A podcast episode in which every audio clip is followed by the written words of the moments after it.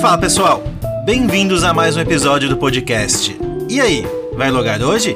Eu sou o Marco Barbosa e novamente, depois de muito tempo, voltamos para um co-op, certo, Eric? Opa, oi para quem se importa com a comunidade. Eu sou o Eric Fagundes e Marcolino é isso mesmo. Hoje na verdade é uma mistura, né? Vamos participar de um co-op com uma main mission, porque o tema tem a ver com games. Falaremos sobre acessibilidade, Marquito tanto no mundo dos games como no mundo real. E obviamente que para um assunto sério, a gente não é nem louco de fazer o que a gente faz sempre, né, Marquito? Falar besteira aqui sozinho. Teremos um convidado que é o Pablo Luiz, mais conhecido como o Gamer Cego. E aí, Pablo, seja bem-vindo e vai nos dar uma aula hoje de acessibilidade? Fala, galera, obrigado pelo convite. Vou logar com vocês hoje. Vou procurar falar sobre acessibilidade de forma leve, tranquila, sem pegar pesado, para atrair a galera, eles entenderem a importância da acessibilidade. E tô pronto aí para responder, conversar e levar esse papo gostoso com vocês aí. Boa, Pablo, seja muito bem-vindo. Muito bom ter você aqui conosco hoje e aposto que tá adorando ouvir duas belas vozes como as nossas, não é não, Eric? Com certeza, Marquito. Ao fim desse podcast, eu tenho certeza que ele vai até pedir as nossas vozes para colocar nos aplicativos dele de acessibilidade. O que, que você acha, Marquito? Pelo amor de Deus, é melhor não, meu amigo. Mas uma coisa eu tenho certeza, é que a nossa intro ele vai pedir para colocar de toque polifônico no celular dele. Então, DJ, já sobe o som aí pra gente ouvir.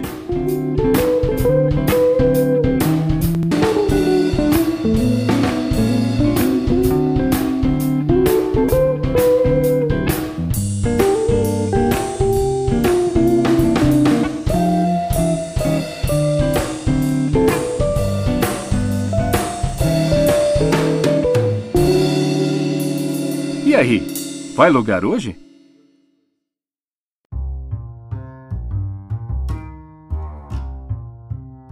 Boa Marcolino e boa Pablo, uma ótima intro para um episódio muito importante que eu encontrei. Primeiro quero contar a história que o Twitter, apesar do lado ruim dele, Marquinhos, tem um lado bom de vez em quando ele acaba te mandando coisas interessantes e uma delas surgiu um RT do nada para mim do senhor Pablo Luiz. O cara simplesmente, o nick dele é Pablo Luiz, mas o, o nomezinho no Twitter é lá, o gamer cego jogando Mortal Kombat. Eu falei, não, peraí.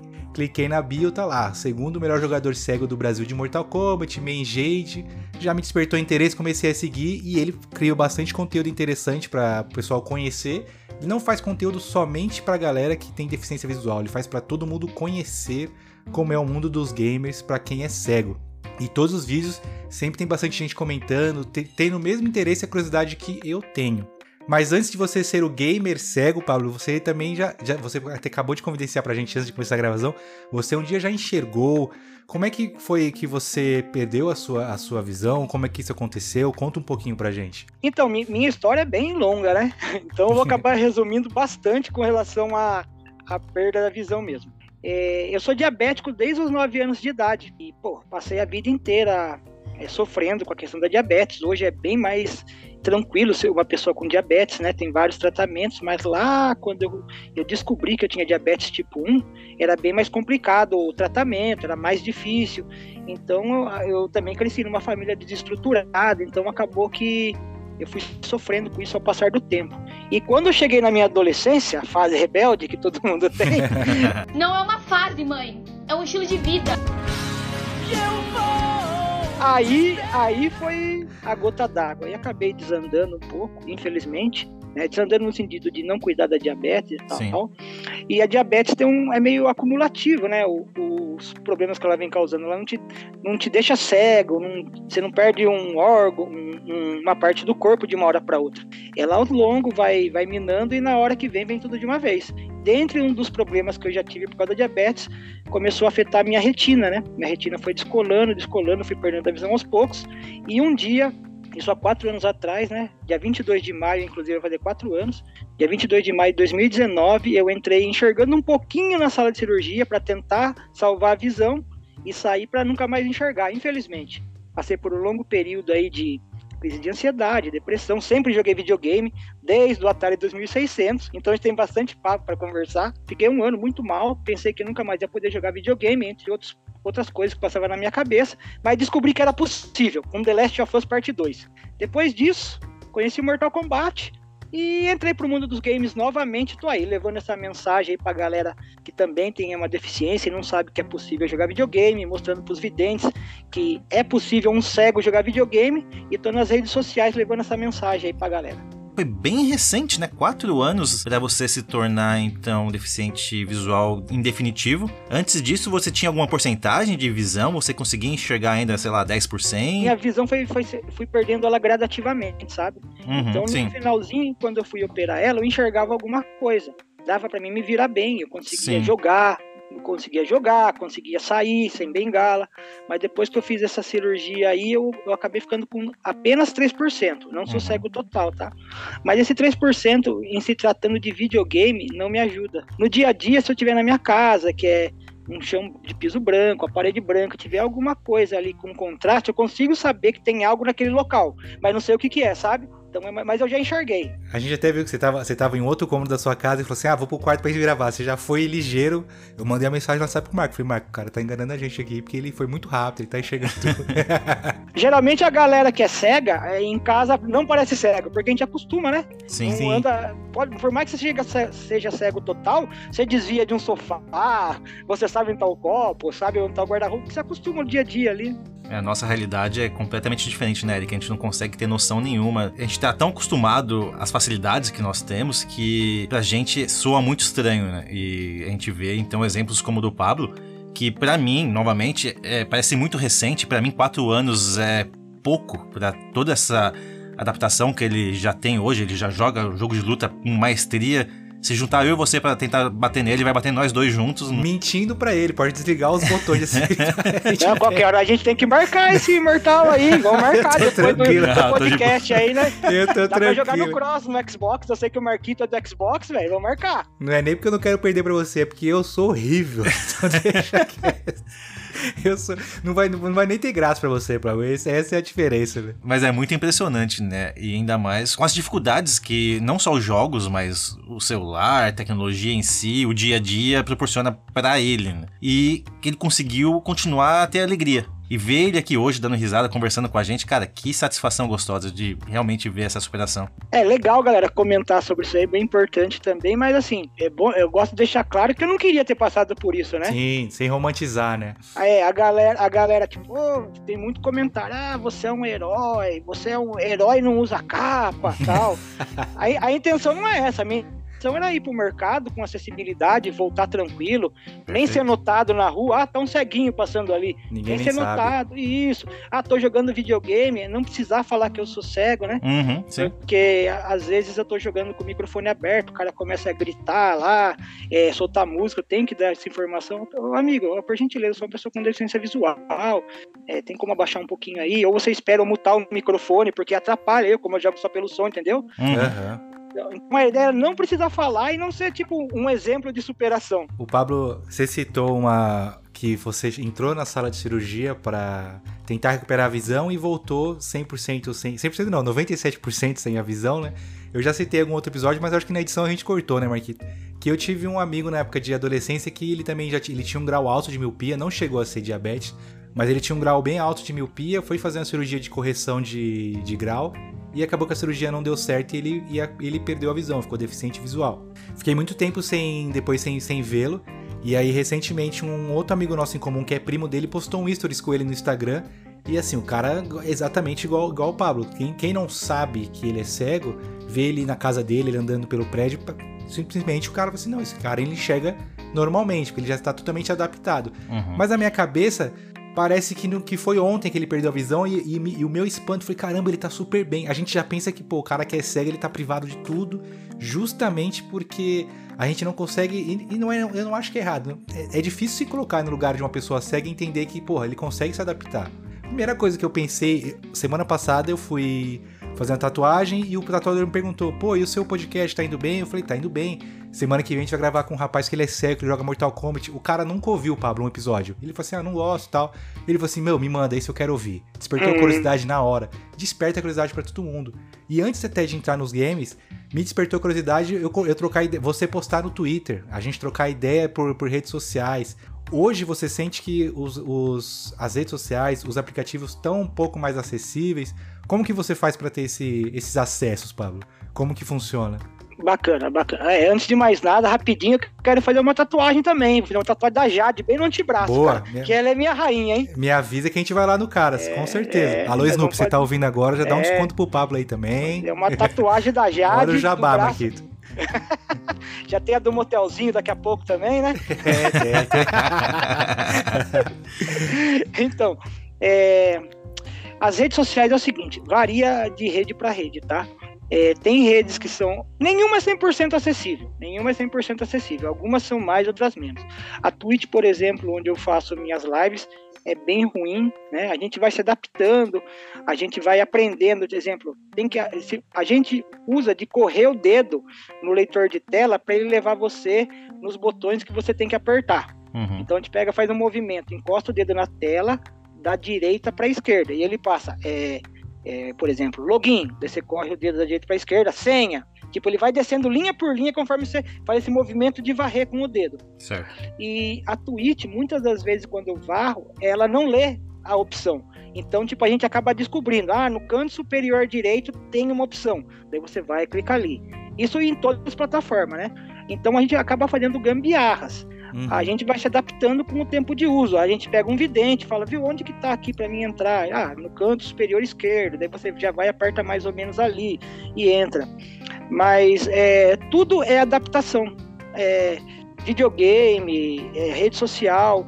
Digamos que assim, para mim é mais tranquila de mexer é, o YouTube, mas todas precisam de é, mais teste com mais pessoas com todos os tipos de deficiência, motora, auditiva e visual, para que essa galera PCD possa estar tá interagindo com outras pessoas de forma mais tranquila e digna, né? Que a gente merece igual a todo mundo.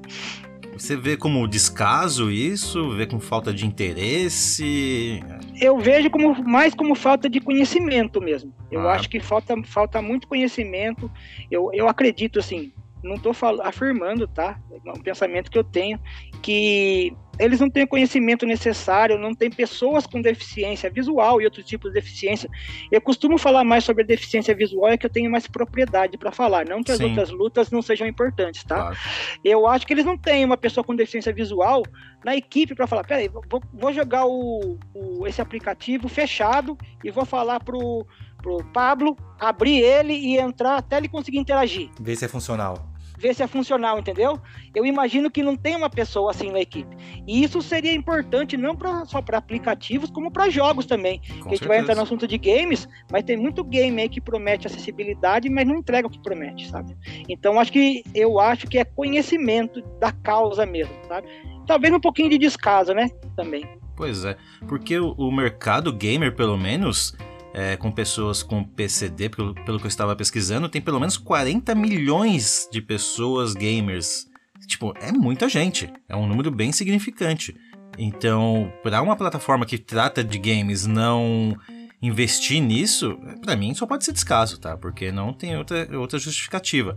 Já os jogos, a gente vê hoje em dia jogos crescendo bastante nesse sentido. Tem até o Game Awards que tem uma das categorias que premia jogos com acessibilidade. E a gente vê muitos jogos da Sony ganhando ultimamente. Parabéns para Parabéns pra Sony. Senti um pouquinho de. Não, esse foi meio sarcástico, hein?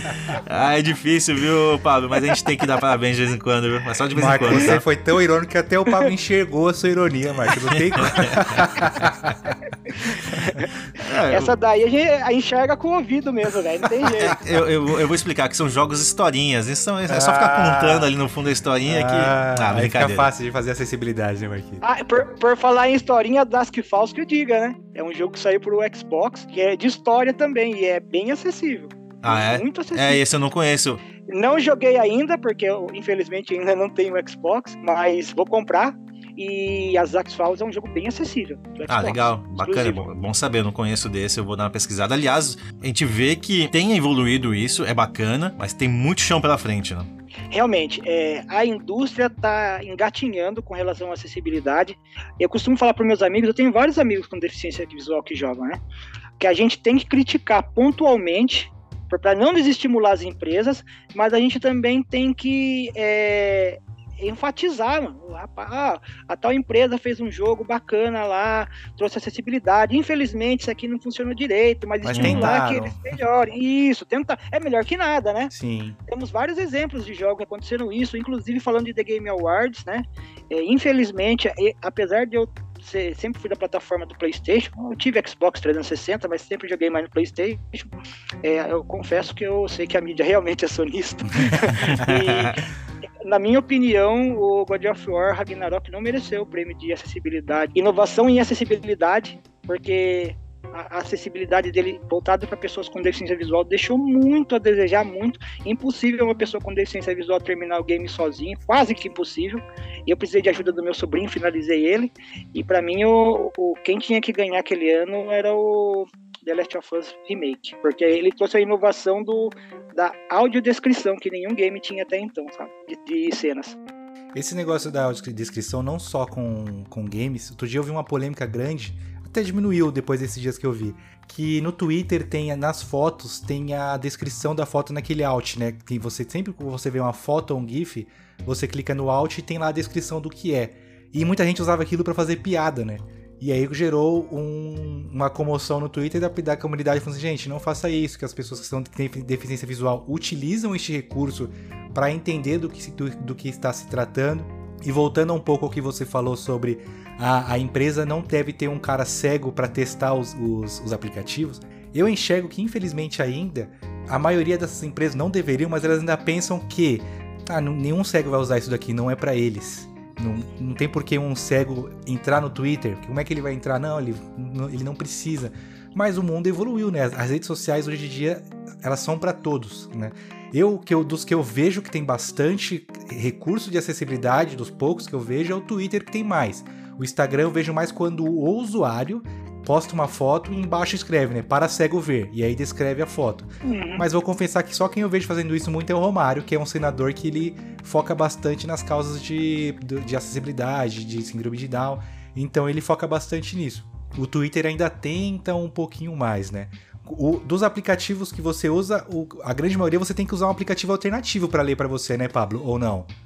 É, todo celular ele tem um, nele, o Talking Back, o Talking Back é um leitor de tela, que você ativa ele, então ele vai ler tudo para você, sabe? Uhum. É, você precisa de um pouquinho de técnica para mexer, porque quando a galera que não enxerga, a pessoa que enxerga liga ele sem querer, é um Deus nos acuda. então, é, cara, é difícil, que eu já enxerguei, eu já liguei sem querer, sem cara, querer. é difícil. Então, eu participei de, um, de uma ONG aqui da minha cidade, eu moro em Sorocaba, São Paulo, que ensinou eu a mexer com o Talking Back. A partir do momento que você domina ele, e tem o Geshu também, que é um, é um leitor de tela também. Ele lê para você tudo e você consegue se virar bem.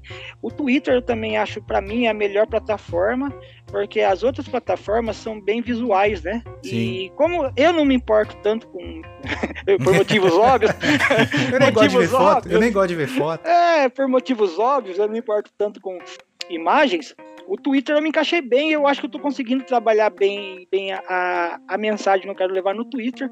A única dificuldade que eu tenho no Twitter, e para mim é, é, muito importante o Twitter conseguir ver isso aí para consertar logo, que eu sei que eu vou aumentar meu engajamento, vou conseguir é, levar a mensagem mais longe para outras pessoas, é que eu não consigo marcar o perfil quando o Talking Back tá ligado.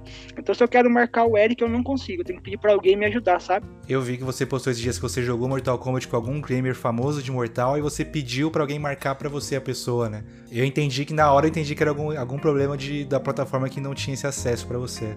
É, isso daí é bem, é bem crítico, na verdade, porque eu podia estar tá levando a mensagem mais longe, marcando, ó, oh, participei com a galera do Vai Lugar hoje, vou marcar aqui, ó, obrigado, a galera do Vai Lugar hoje, participei.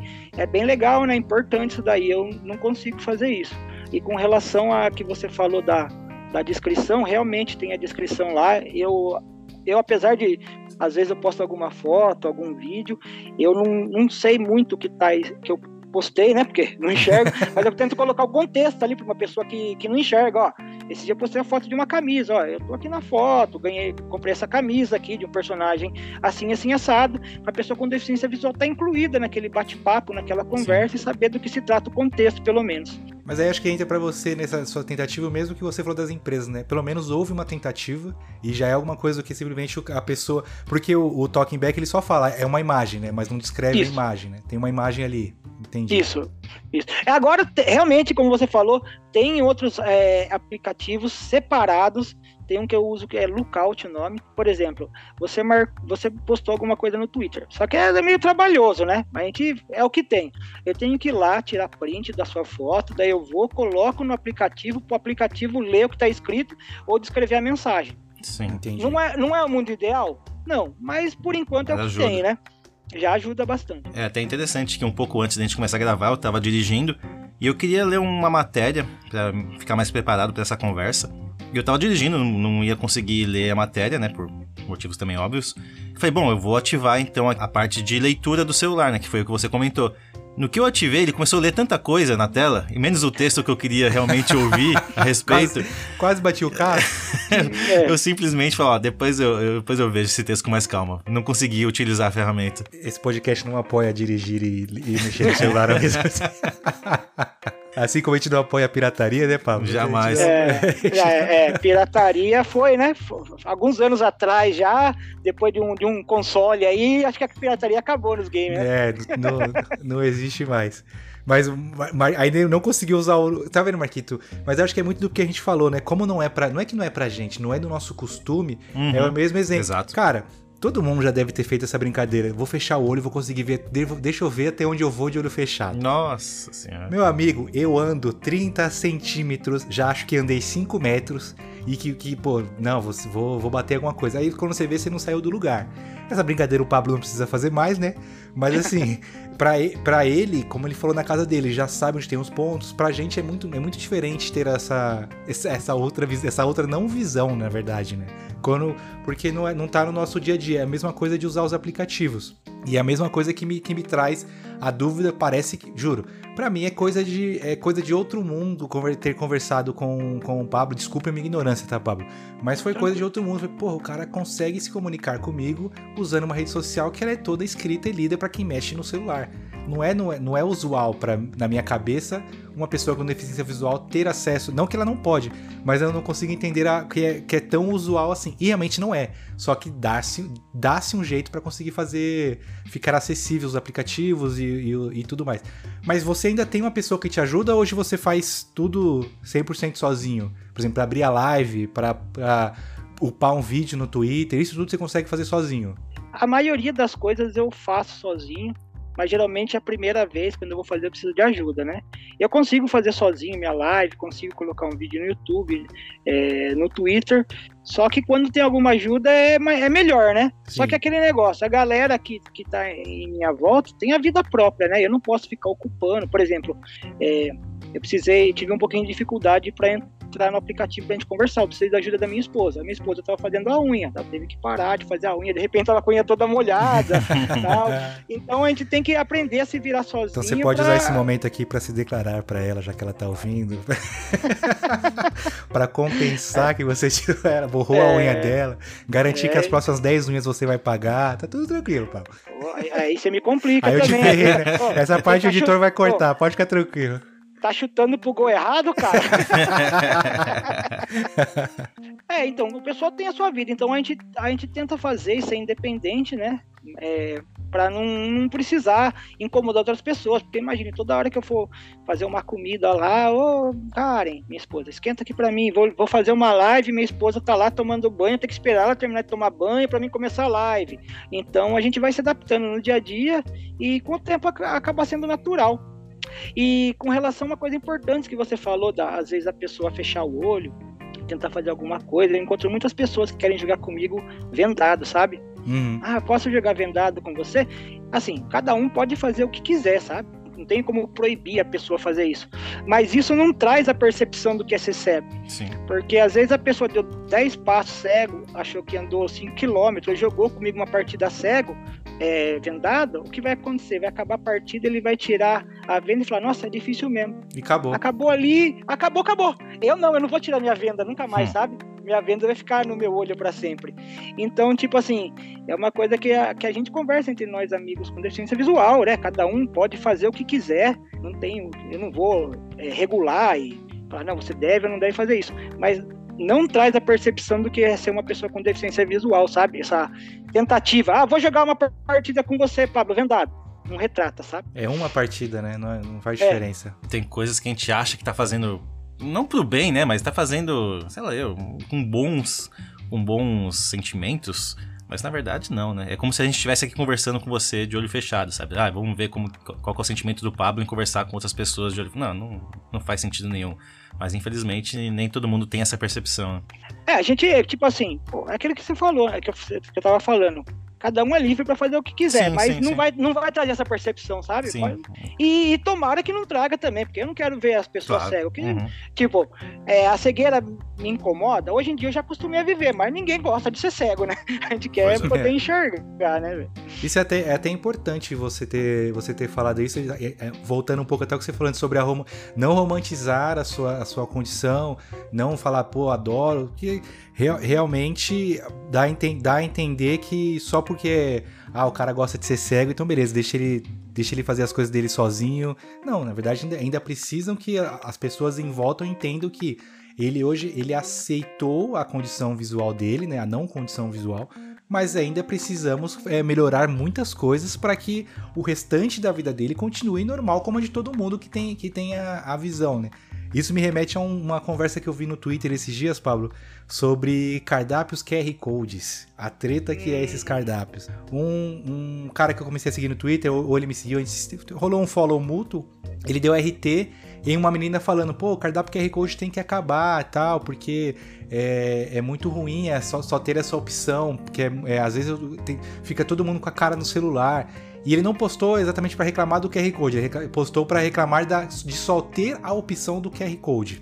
E aí eu comentei com ele, falei, pô, eu também acho, não, não acho legal, mas pelo que eu entendi, existe um motivo na acessibilidade de existir o cardápio QR Code. QR Code. E ainda até marquei a Nicole, que é a Nicole Someira, que é uma. Acho que você deve seguir ela no Twitter também, que ela é, minha amiga, ela das redes sociais. Acompanha o trabalho dela. Ela fala bastante sobre acessibilidade. Eu falei, ah, acho que a Nicole pode falar um pouco melhor. E aí ela deu uma aula sobre a importância do QR Code. Porque no QR Code é muito mais fácil para um estabelecimento, por exemplo, para um estabelecimento hoje normal, é, Marquete Pablo, ter um cardápio impresso já tem um custo, né? Mês que vem, se ele mudar um prato, o que ele vai ter que fazer? Ou meter o corretivinho no cardápio, um cardápio feio, ou reimprimir um cardápio novo. Isso um cardápio sem ser em braille. Imagina com um em braille. Não sei quanto que é um custo de um cardápio em braille, mas não deve um ser. Um cardápio em braille vai ficar o tamanho de uma bíblia, cara. Pois é, pois é. Aí o cara vai ter que refazer isso. Tendo o QR Code, tendo o cardápio online, fica muito mais fácil. Faz um PDF, a pessoa lê, né, usa, usa o aplicativo de leitura que o Pablo utilizou e já funciona. E aí ela deu umas outras dicas também, porque muitas vezes o, o, o, o restaurante só deixa o QR Code lá e Foda-se, se a pessoa que tem deficiência visual, se não tem ninguém ajudando, ou alguém da, do staff do restaurante mostrando onde está o QR Code, ela também não consegue se virar. Ela falou assim: ah, eu tenho um cartãozinho e ele tem um pontinho, um ponto em relevo, que a pessoa com deficiência visual consegue passar o dedo e ver onde é que tá o QR Code. Ali ela lê e sobe um áudio com as informações do, do cartão dela. Eu falei, achei animal. Por que, que ela sabe isso? Porque ela está engajada na, na acessibilidade, obviamente, né? A gente que está sem saber nunca que pensaria isso. E os restaurantes teriam que fazer isso também, meter o pontinho lá para a pessoa poder enxergar onde está o QR Code e poder bater. Aí entra o que eu falei, né? Pra gente que não, tem, não, não, não entende, só acha que é uma merda o QR Code e pronto, acabou, né? E foda-se, não quero o QR Code, vamos tirar. Mas ele tem a sua importância também, né, Pablo? Cara, muito importante o que você falou.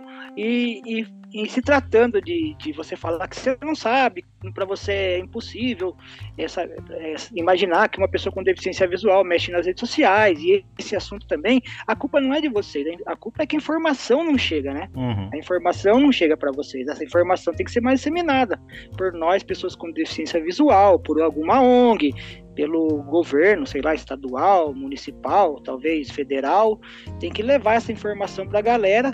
E com relação ao cardápio, é muito importante para nós, pessoas com deficiência visual. É, eu acho, eu acompanhei, acho que você me marcou, alguém me marcou nessa Foi, foi, eu te marquei, aí, verdade. Eu acompanhei e achei muito válido aquele debate. Eu achei que é importante ter os dois, as duas, as duas situações, né? O cardápio escrito e o QR Code. Porque às vezes até pro cara que acessibilidade não é só para cego, né? Meu? Às vezes o cara quer pegar ali, tá mexendo no celular, o cara enxerga, mas ele quer, quer mexer pelo QR Code, ele acha mais prático tal. E eu acho, acho bem importante. Hoje eu vou na, em qualquer restaurante, fast food, tem o QR Code e é, e é importante para nós, pessoas com deficiência visual, essa ferramenta e é bem válida. A Nicole é uma pessoa estudiosa é, da acessibilidade, além de fazer um trabalho maravilhoso com relação à audiodescrição, e eu sou suspeito de elogiar ela porque eu sou fã dela. Não, eu sigo ela, ela, ela, manda bem. Tanto que, Marquito, saiu a série de The Last of Us, né? Acabava de sair a série, ela abriu uma live fazendo audiodescrição dos episódios. Pô, que legal. Porra, animal. Outro dia eu vi ela, ela, ela, ela postou um, um, um, um trampo dela, um trabalho dela no, no Twitter mesmo, áudio descrevendo uma imagem de Mortal Kombat. Sim. Ela começou a fazer, porque tem uma, tem uma outra comunidade que é o Blind Combat, que o Pablo com certeza conhece, que é uma galera de Mortal Kombat, que tem deficiência visual, e ela fez um trabalho junto com esse pessoal descrevendo os personagens. E é muito legal, por exemplo, Marquinhos, se eu for descrever você pro Pablo, eu vou falar, Pablo, o Marco, nesse, ele é. Tem pouco cabelo. lá, vem, lá vem a bomba, que dois amigos se descrevendo. Ele tem, ele tem, ele tem pouco cabelo, ele tem a barba, tem uma barba cheia grisalha, tá usando uma camiseta com a manga vermelha, né? Com os ombros vermelhos e o, e o, e o tronco branco. Esse é o que eu consigo descrever para você do que, como o Marco está. Usa um headset na cabeça parecido com o seu e o microfone dele tá na frente dele. A audiodescrição da Nicole, Marquita, ela vai descrever como que é seu nariz, o seu, o formato do seu olho, a sua, cara, é assim. Tonalidade da pele, mano, tamanho tudo, da orelha, tudo. ruga. Cara, é animal. E isso, porra, eu, eu, achei, eu fiquei impressionado quando ela descreveu uma, um personagem do Mortal Kombat. Ah, ele usa, ele usa um tom sobre tom na jaqueta hum. que é marrom. Eu falei, caralho, velho. Pra mim era só falar, pô, o cara é, é, moreno, sabe? É isso só. E não é tão simples assim, né, Pablo? Ela faz um trabalho muito não, bem nesse não, não, não. É um trabalho, olha, digno de respeito. Ela faz isso aí para incluir a galera e é bem complicado. Ela, ela fala alguma coisa sobre os trabalhos dela na rede social, é bem complicado e pô, eu adoro, eu sou, eu sou suspeito demais, eu sou fã da voz dela, do trabalho dela. E também queria falar um pouquinho sobre o Blind Combat, que também a galera lá é meu, são meus amigos é, pessoais, tá? Eles não fazem é, só sobre Mortal Kombat, estão é, fazendo review de vários games aí, trazendo a mensagem da acessibilidade também. E são trabalhos que incluem a galera aí na, na comunidade gamer, porque, pô, é, é mó chato, às vezes tem alguma postagem, alguma coisa que você tá correndo no Twitter lá, você fica curioso, às vezes você até dorme pensando, cacete, o que que tava naquela foto lá? É a maior putaria! Traz essa mensagem, esse conteúdo pra gente estar tá incluso na, na comunidade aí. Não, é bem importante isso que você falou, Pablo, e também que o Eric comentou. As ONGs, por exemplo, porque, vai, hoje o governo praticamente caga para a população. Eles estão preocupados em mudar nome de placa ao invés de ajudar quem realmente precisa. Então, a não ser que tenha algum deputado, senador, que nem como o Eric comentou, o próprio Romário, que é engajado na causa, é difícil. É difícil ter essa ajuda de fora. Então, as ONGs são muito importantes e principalmente, então, hoje em dia, com a facilidade que tem as redes sociais, os influenciadores. Aí entra a Nicole, entra o próprio Pablo, que, você, que tá aqui conversando com a gente hoje, que com certeza engaja muito e vai engajar muito mais, se Deus quiser. É muito importante que, no nosso dia a dia, a gente acaba ignorando algumas certas coisinhas que a gente tá acostumado. Eu tive um filho recentemente, Pablo, hoje ele já tem um ano e seis meses, que eu precisava sempre então andar de carrinho com ele pelas ruas aqui de Porto Alegre e as calçadas são horrorosas. Eu só fui perceber que as calçadas são horrorosas a partir do momento que eu estava empurrando meu filho num carrinho de, de bebê. Como se fosse uma cadeira de rodas, né, Marquinhos? exatamente, eu fiquei pensando nisso. Imagine um cadeirante andando pelas calçadas de Porto Alegre. Não tem como, ele teria que andar no meio das ruas, dividindo espaço com os carros. E eu só tive essa percepção depois de, sei lá, seis anos morando em Porto Alegre quando nasceu meu filho.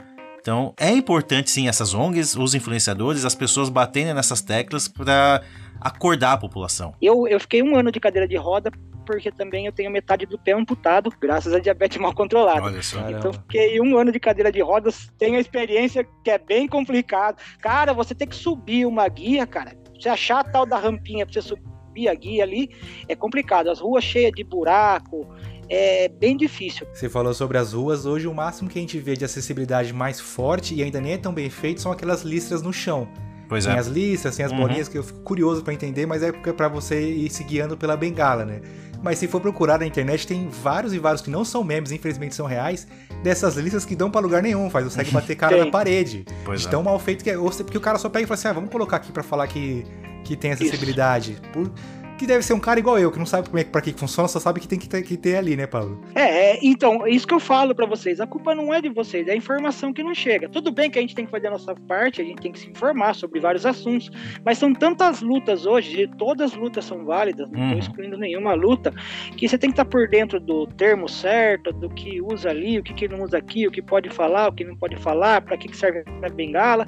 Que se você ficar pesquisando, você vai ficar o dia inteiro na rede social e vai sair faltando informação ainda. Sim. Falta. Então, então a culpa não é da galera, eu acho que tem que ser um- feito um trabalho aí, como que o Marquito falou das ONGs aí, e dinâmico e didático, sabe? Alguma coisa meio rápida, explicativa, objetiva, pra galera entender de tudo um pouquinho, sem precisar ficar duas horas é, estudando. Uma coisa que eu falo pra galera, pra vocês verem como que a informação não chega, pra nós, pessoas com deficiência visual, é tão óbvio, mas a galera não, não entende. A gente usa bengala. As bengalas têm três cores diferentes, talvez vocês não saibam disso. Não sabemos. É o nível de, de deficiência visual, né? mais ou menos. Tem a bengala branca, a vermelha e a verde.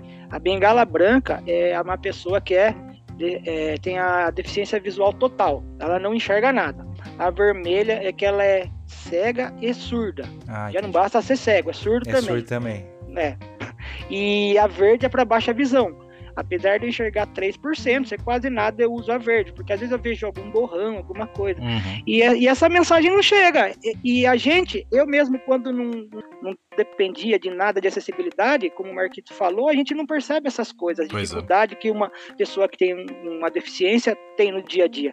E isso é um erro que eu cometi e eu tento passar para outras pessoas para a gente não cometer, porque se a gente viver o tempo que Deus permitir, uma hora a gente vai precisar de algum recurso de acessibilidade, né? Uhum. ou alguma coisa para você colocar no ouvido, uma bengala, uma muleta, uma cadeira de roda, então a gente já tem que estar preparado para o futuro, que talvez não seja do jeito que a gente espera. Eu queria só dizer, Marquito, que a gente tem que encerrar esse podcast logo, e daqui a pouco, de tanto que o Paulo fala, não tem a visão, não tem o rim, não tem. A gente vai descobrir que ele é o Joseph Klimber, né?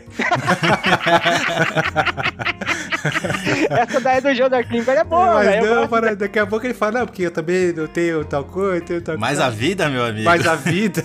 Qualquer de nós ficaria chateado, abatido, desmotivado, quem sabe até um pouco jururu. Mas esse é Joseph Cleaver! Esse incrível ser humano que aqui está. Hoje ganha vida como um feliz e bem-sucedido peso para papel.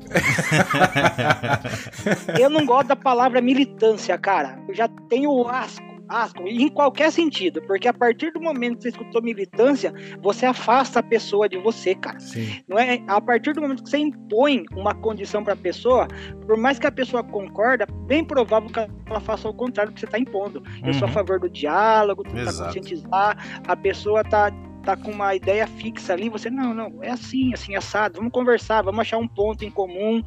E eu acho que esse é o método infalível para você tentar concordar, é, achar uma concordância com a pessoa, em vez de você enfrentar e encurralar ela. A partir do momento Sim. que você encurralou, você põe a pessoa na defensiva Uhum. e ela não vai concordar com você. Concordo que muitas vezes, por exemplo, você vai tentar conversar com uma pessoa que discorda do que você tá falando, na verdade nem vai conversar. Eu vou dar um exemplo claro. Existem pessoas que tentam levantar certas bandeiras que elas acabam fazendo quem odeia aquele movimento odiar mais É, ainda. É o desserviço que a gente faz, fala. faz né? o de serviço. Então os caras acabam que é, forçam tanto uma pauta que quem não quer saber não vai querer saber mais ainda. né? Esse cara, por exemplo, que o Marco deu exemplo, que parou o carro ali, existem dois jeitos de chegar nele. Fala pro cara, mano, na moral, não para aí porque fabricar pessoal de cadeira de rodas aqui e tal. E aí você tá atrapalhando o caminho. Ou, que é o jeito certo, que eu entendo, né, Marquito? Sim. Ou existe você chegar no cara e querer dar uma aula pra ele sobre PCD, se o cara vai estar tá cagando pra você. Fala, não, irmão, demorou. Ele vai só te achar um cara chato e vai Sim. odiar mais ainda a pauta PCD. Ponto. E é, e é isso. Pra todos os para todos as- os lados vai ser desse jeito, né? Eu li um livro, eu recomendo pra galera que não conheceu, que o livro tem nome de autoajuda, mas não é. Como fazer amigos e influenciar pessoas. Ah, não, coach, não- eu não chamei um coach pra hoje não, né, Marquito? Não, não. Véi, mas esse livro aí é sensacional e ele fala muito sobre essas coisas aí, sabe? Eu aprendi lendo esse livro aí que. E a, a vida ensina a gente, né, cara? Não tem como você mudar a ideia de uma pessoa enfrentando ela, debatendo. Você tem que. Isso eu encontro direto no Twitter, sabe? É, muitos caras falam, ah, o cara joga. Não sei porque você joga videogame. É uma coisa totalmente visual, tipo, hum. de botando pra baixo, sabe? Daí eu vou com educação, você explica, não, não é assim, eu já enxerguei e tal, tenho uma noção, tem outras pessoas que querem ser incluídas na comunidade e tal. Muitas eu respondo todo mundo, velho. Eu respondo desde as coisas positivas quanto as negativas. Porque muitas das vezes esse cara que tá negativo, às vezes ele apenas se expressa mal, sabe? Então você tenta trazer ele para você e às vezes esse cara que tava ali se expressando mal, não entendendo da pauta, é o cara que depois vai ficar mais do seu lado. E eu tenho vários casos disso, tanto nas minhas lives quanto nas redes sociais. Então acho que a gente já pode partir para o mundo do, da entrada do Pablo nos games, né, Marquito? Mas antes temos que falar de algo muito importante que tem todo mês agora, que é o sorteio para os ouvintes, certo, Marquito? Me responde uma coisa, Pablo. O que, que você acha de ganhar 50 reais só tendo que ouvir um podcast? Poxa, cara, isso daí é maravilhoso. Você pode estar tá lavando uma loucinha ali, escutando, você ganhou ainda lavando louça. Olha que beleza. Quando que você vai achar que lavando louça você vai ganhar dinheiro, né, Marquito? Mas não, você tem essa possibilidade sim, ouvindo os nossos episódios do Vai Logar hoje. Normalmente nós lançamos 4 5 episódios por mês. Se você ouvir um episódio no mês, você já concorre, já tem a chance de concorrer a 50 reais. Agora, se você ouviu 4, 5 episódios no mês, essa chance quadruplica, quinduplica, se essa, se essa palavra existe. Como que funciona isso, Eric? Todo episódio, em um determinado momento, a gente lança uma frase-chave, é só nos mandar essa frase-chave. Inclusive, o Pablo falou que já ouviu nossos dois episódios, estou aguardando você mandar, porque você também pode concorrer a esse, esse voucher, inclusive mandando a frase desse episódio. Óbvio que você já vai ouvir aqui qual é a frase, né? Mas vamos fingir que você mandou depois, né? Então, Marquito, a frase-chave desse episódio vai ser em homenagem ao nosso Joseph Klimber, que é A vida é uma caixinha de surpresas. É, amigo. Não poderia ser outra, né? É isso então, pessoal. Se quiserem concorrer, é só mandar nossa, essa mensagem para a nossa DM que você vai, já vai estar participando. Não devemos desistir nunca. A vida é uma caixinha de surpresas.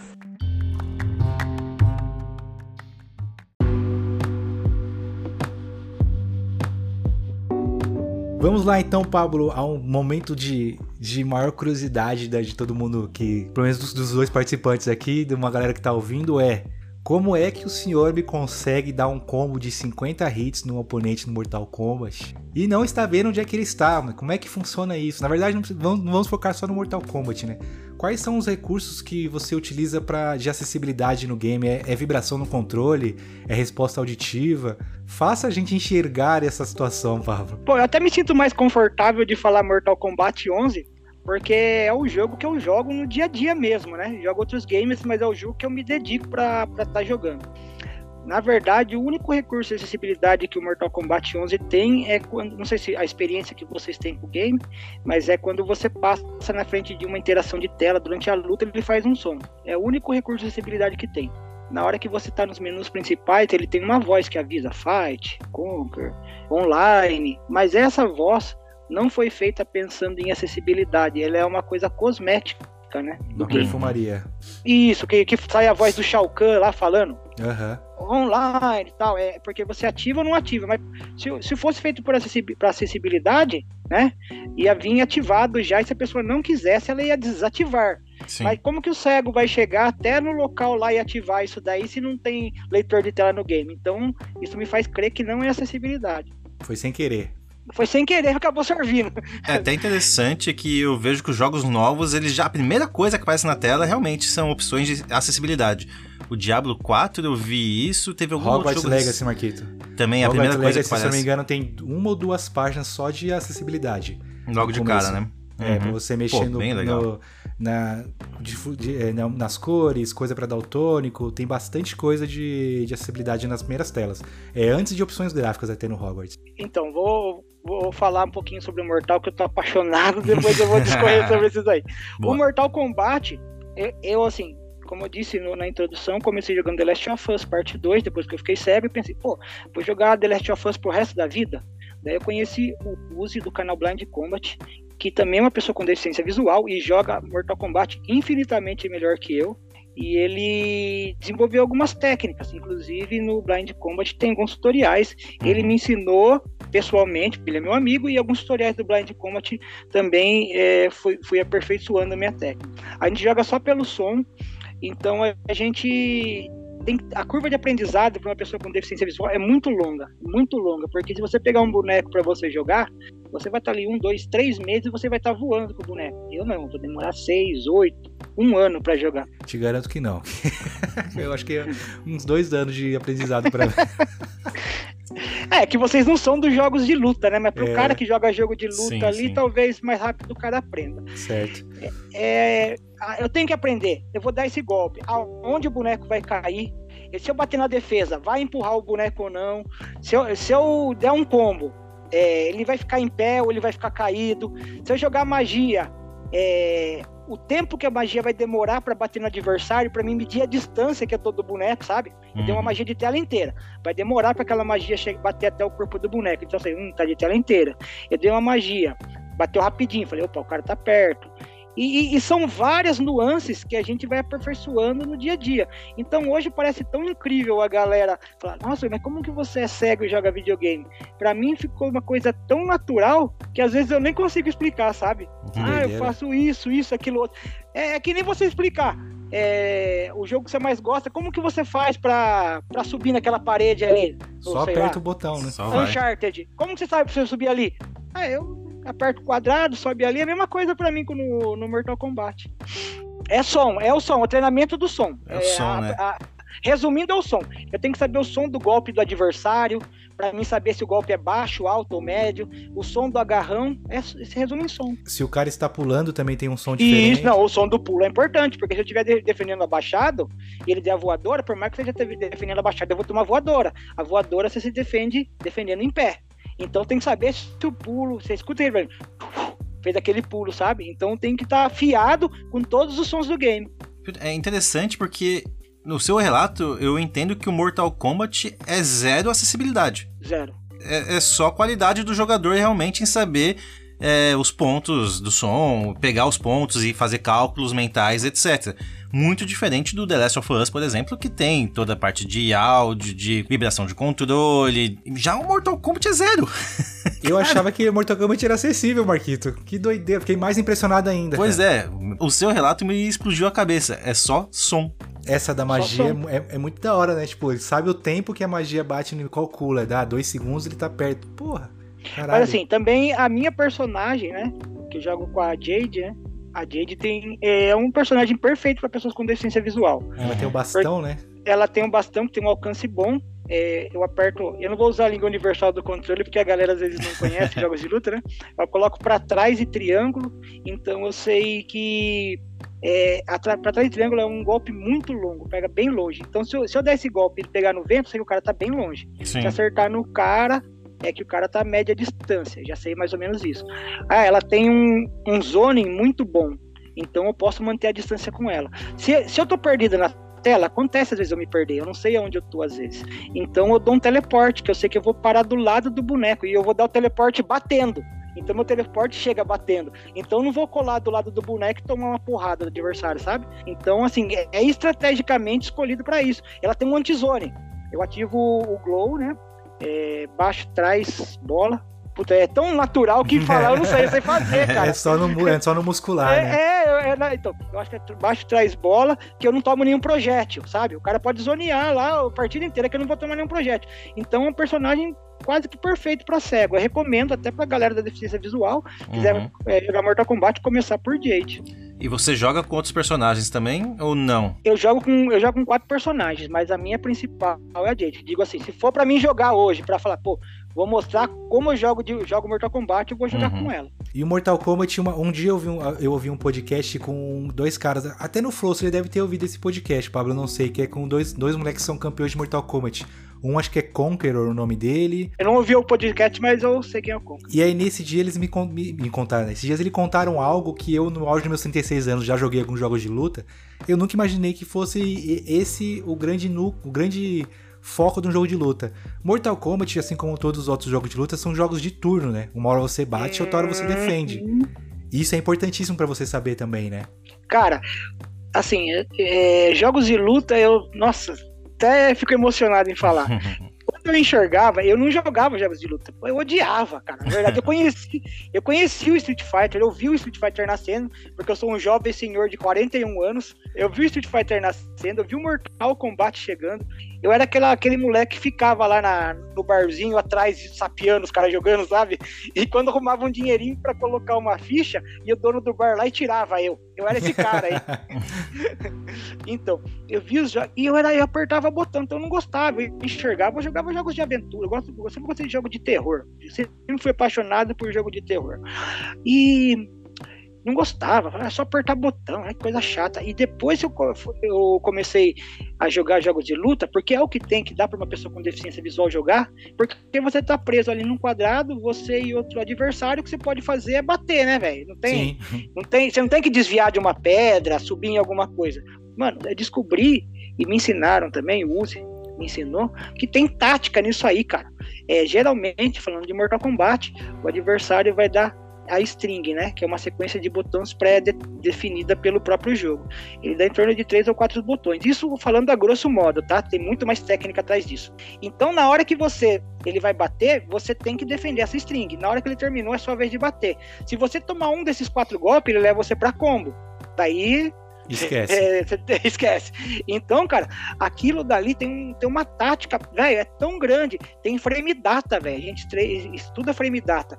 Por exemplo, ah, eu vou dar um soco médio. Se for soco médio, vai gastar 6 frames.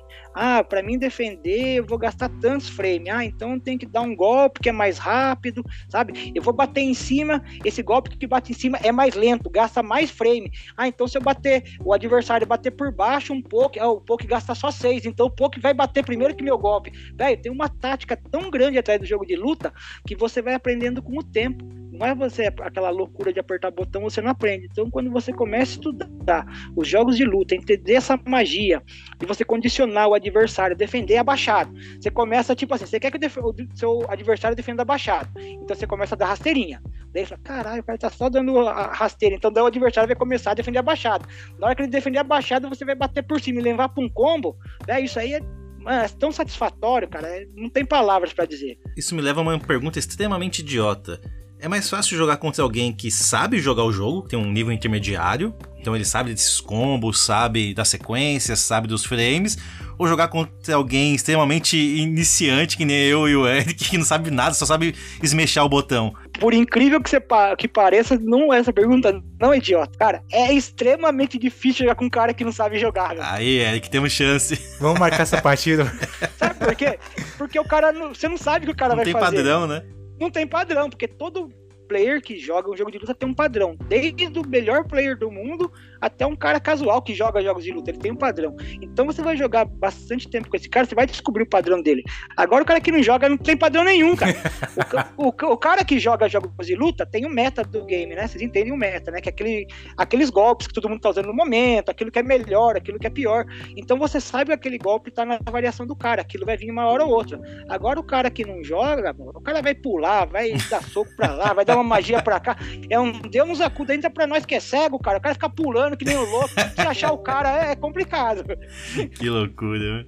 É, mas mesmo assim, eu acho que o único jeito da gente ganhar dele, Marquite, é se a gente abrir o microfone e botar uma música bem alta de fundo pra atrapalhar. Foi o que ele comentou, né? Pedir pra esposa dele mutar o, o, a televisão, que de resto não tem como não. Acredita que tem cara que faz isso? Ah, ah imagina. Eu, eu, eu, jogo, eu, jogo, eu jogo Mortal Kombat na KL, né? Que é a Combat League, eu só jogo online, tá? No ranqueado. E, cara, tem cara que sabe que eu sou cego. Daí, às vezes, eu, antes eu fazia live só com o microfone aberto. Porque eu gosto de levar essa mensagem da busca por acessibilidade. E tem gente que recebe bem a mensagem, sabe? E tem gente que não.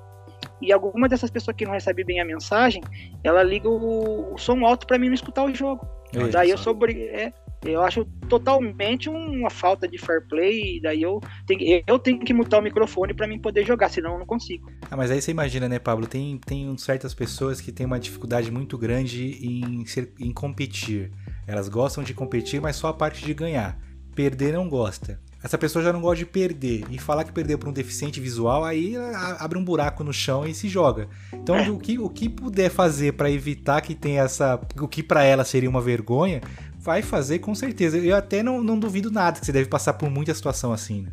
Passo, e foi, é bem isso que você falou. Esses dias um rapaz falou no, no Twitter que Pô, o maior medo dele é agora perder para um cego é, jogando Street Fighter ou Mortal Kombat, né?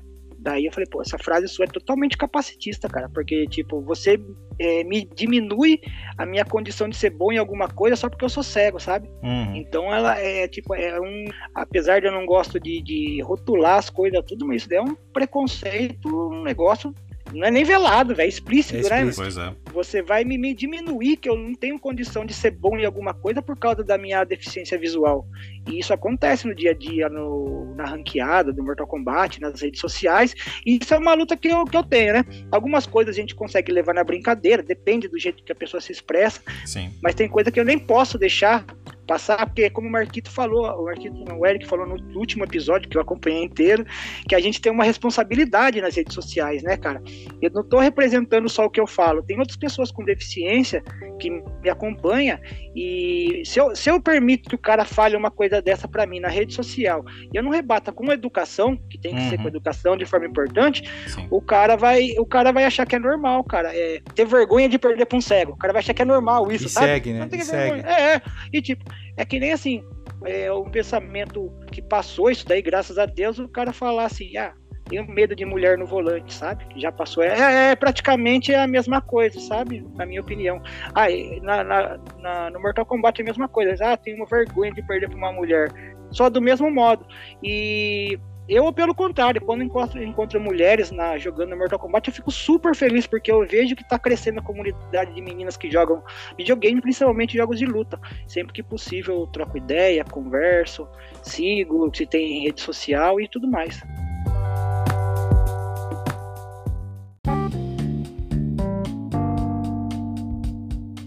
Primeiramente, queria dizer que o Mortal Kombat deveria se mexer para ontem, para fazer deixar ele mais acessível. Mas é muito bacana saber que existem jogos que estão ficando acessíveis e que mesmo os que não são acessíveis, existem pessoas como o próprio pessoal do Blind Combat que você citou, que procuram o máximo possível entender os jogos e procurar formas de ensinar as pessoas que têm deficiência, de tanto visual ou qualquer outra, a conseguir ter acesso a, a aquele jogo, né? Hoje o Marquito até mandou para mim a, a, foto que vai ser a capa do jogo, que é um, é um controle acessível, que esse, esse que você mandou, Marquito, eu não tinha visto ainda, é um puta de um controlão. Mas antes disso eu tinha procurado alguns controles acessíveis. Ainda, ah, quer dizer, é, é um controle para acessibilidade, porque acessíveis eles não são ainda, porque são bem caros esses uhum. controles, né? Isso. né? Mas a, a indústria está começando a enxergar que, tem, que, que, existe essa necessidade, né? Eu vi até um que me, sempre me chamou muita atenção, tem um rapaz que ele é famoso, que ele joga Call of Duty, Marquinhos, ele é tetraplégico. O controle dele é pela boca, através Sim. de sopro ou fechando, fechando o lábio. Cara, é um absurdo também, também causa, me causou bastante estranheza. Falei, caramba, o cara atira com a boca e joga pra caralho. Joga muito. E aí eu vi o controle, como é que ele funciona. Na matéria explica como é que funciona o controle. O, o controle simplesmente entende que o apertar da boca é o nosso apertar de, de mãos, né?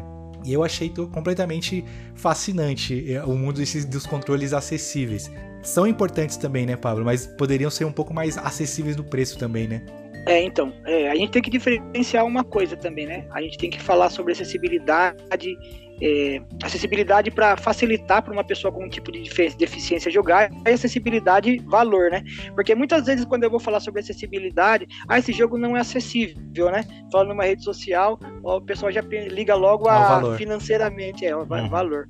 E, cara, é, e com relação ao dinheiro, é, isso que você falou é verdade, é muito caro, muito caro. É, controles para pessoas com algum tipo de deficiência motora. Eu conheço um rapaz que, nas redes sociais também, que joga o Call of Duty, é, não sei se a gente tá falando do mesmo, é o Neto No Hands, joga muito bem mesmo. É. E eu já vi alguns relatos dele, aquilo lá é bem caro, de, requer uma programação bem complexa, né? Porque ele joga, parece que, se eu não me engano, não é nem com movimentos da boca, é com sopro, se eu não me engano, isso. É, tem os dois, né? Tem com sopro e tem o movimento da boca. É, então, é bem complexo, tem que ter uma programação, o cara tem que manjar da tecnologia ali de programação bastante. O Xbox tem o, alguns controles já adaptados para pessoas com deficiência motora, mas é, é, um controle básico e se você quiser aumentar a, a possibilidade, você tem que comprar pedaços separados separados, tipo, você vai comprar botão separado, que vai ficando cada vez mais caro, cara. Inacessível financeiramente. Exatamente esse da foto que o Eric comentou, Pablo. É o controle base, que é aquele controle branco com como se fosse dois discos grandes, né? E junto a esse controle são os botões, então o A, X e o B. também tem pedal separado, é tudo realmente, tudo acessórios separados de um controle que já é caro. Então, o controle é caro, os acessórios já são caros, todo o, o conjunto se torna muito caro, né? Então, realmente, querer jogar já, já é difícil e querer jogar com a melhor tecnologia disponível, então, se torna realmente muito complexo é bem difícil, porque você, é um papo que eu já escutei no, no, podcast de vocês aqui. Ser gamer no Brasil não é fácil, né? Não. Já é caro para uma pessoa que não tem nenhum tipo de deficiência. Tudo é caro. Ainda você precisar jogar, se incluir na comunidade, você precisar. Eu não sei nem mensurar o valor de, desses controles. Eu sei que é muito caro. Uhum. E eu conheço uma, uma ONG aí, talvez vocês procurem, depois vocês vejam a, a Able Gamers. A Able Gamers também faz um trabalho bem bacana com relação a acessibilizar é, para outras pessoas com vários tipos de deficiência tá sendo incluso na comunidade. Inclusive, ele tem alguns cursos lá também. E é, é um trabalho bem bacana que, que, eles fazem, levando essa mensagem. E quanto mais pessoas se importando com o assunto da acessibilidade, levando a mensagem, vocês aqui hoje tá dando um espaço para mim falar, um espaço para outras pessoas saber um pouquinho sobre como é, pessoas com deficiência visual e outros tipos de deficiência podem jogar videogame é importante, porque eu tenho na minha cabeça que quanto mais gente souber, mais vai espalhar essa mensagem, mensagem, maior a chance de chegar nos desenvolvedores e eles começar a se mexer. Pô, tem uma, como o Marquito falou, são 40 milhões de pessoas aí é. e talvez tenha até mais pessoas aí que não estão tá nos dados, né? Então, uma, uma comunidade grande que tem que ser incluída nessa, essa turma aí, porque a matemática é simples, né? Quanto mais acessibilidade, mais pessoas jogando. Quanto mais pessoas jogando, mais divertido para todo mundo. E mais, e mais dinheiro para eles, porque querendo ou não, é, não, é. não adianta dizer que os caras que os caras fazem porque querem agradar, é porque é, é uhum. dinheiro. E se os caras não enxergam que as pessoas querem jogar e vão, vão ganhar dinheiro, tá faltando algum alguma pessoinha lá dentro da empresa, né? Mas o cara, os caras querem, os caras querem vender um controle a mil reais. Pô, um controle de mil reais é um controle Elite, que é um controle normal, que é o que é um controle que não é o de entrada para de, play, de PlayStation, de Xbox. É quando o cara é, quer levar o, o a gameplay dele para um outro patamar, né, Marquito? Aí ele compra uhum. um controle Elite. Já para uma pessoa que tem dificuldades motoras, o de entrada dela é o Elite. Já, pô, acaba afastando, né? É, o cara não vai jogar, pô. Pô, às vezes o cara tá passando dificuldade lá para comprar uma, um rango na casa, que, que é difícil para todo mundo, né? Claro. O cara vai tirar lá mil reais do, do orçamento para comprar um controle, pô. Aí também o cara não, não vai fazer isso também, né? Que jeito, não tem como. Eu só queria, é, antes da gente continuar falando sobre os games, citar que tem um ouvinte nosso, que é o Luke Way, Pablo, que eu até falei pra ele, posso citar essa história? Não, pode sim. Ele já contou pra gente uma, uma vez no grupo de ouvintes e hoje eu pedi pra ele recontar. O pai dele não tem um braço, não tem o um braço esquerdo, e fechou Resident Evil 4 na época, de, na época que lançou Resident Evil 4. E ele sempre conta isso pra gente: pô, os caras falam que não consegue jogar, meu pai sem um braço fechou, e zoa todo mundo que ele fechou sem um braço e tal. E aí eu pedi pra ele mandar uma foto de como é que o pai dele segurava, porque eu fiquei imaginando, para, como é que você consegue jogar videogame com uma mão só, né, Marquito? Uhum. E aí ele segura. Com, ele mostrou para mim como é, que ele, como é que o pai dele fazia, né? Com o dedão ele controlava os analógicos, o indicador era o L1 e o, e o midinho era o R1. E era desse jeito que o cara conseguiu se adaptar. Colocava o controle em cima do, da perna pra, pra apoiar, né? E ele falava assim: quando o controle começava a escorregar, apoiava na barriga pra não, pra não correr. Ele contou dando risada. Falei, cara, mas porra, que história bacana do seu pai. Ele falou assim: que o mais interessante foi que na época que o pai dele perdeu o braço, ele passou por um momento bem difícil, de obviamente de depressão, de não aceitação, se afundou na bebida. E aí o fato do videogame, dele ter conseguido jogar videogame fez ele voltar a ter prazer em viver, né? Então a, a, importância aí que teve o videogame na vida do cara, né? Eu achei muito bacana e não poderia deixar de, de contar aqui essa história também, porque já impressiona, né? Eu, eu não consigo jogar Resident Evil porque eu já não gosto do jogo, mas tem a sua dificuldade e o pai dele fechou apenas com, com um braço, né? É muito, eu achei muito foda isso, Marquito. É, até uma pergunta que eu tenho, não sei se o Pablo vai poder me dizer melhor, é se existem níveis de dificuldade para os jogos que têm essa acessibilidade. Então, por exemplo, você zerou o The Last of Us 2. Você consegue deixar o jogo mais difícil com a acessibilidade? Ele tem uma dificuldade padrão? Como que funciona isso? É, inclusive eu tô rejogando de novo The Last of Us Part 2 e ele tem todas as dificuldades. Todo, normal. normal. Você, você vai usar os recursos de acessibilidade independente da dificuldade que você colocar. Por exemplo, uma coisa que, que, que muda. Se eu vou jogar lá, velho, eu costumo jogar sempre no, no, no médio ali, né? Dificuldade normal para baixo, né? Porque também eu não quero é, ficar preso num lugar só. E quando eu enxergava, para mim eu jogava na dificuldade padrão. Para mim, assim, o jogo foi feito para jogar nessa dificuldade. Não critico quem gosta de outra dificuldade, mas eu sempre gostei de jogar na padrão, que eu, eu achava que dali eu tinha a melhor experiência do game, sabe? Mas no, no, no The Last of Us, se você jogar na, na dificuldade mais difícil, por exemplo, a, a, a L ela pode ficar invisível por um tempo quando está baixado.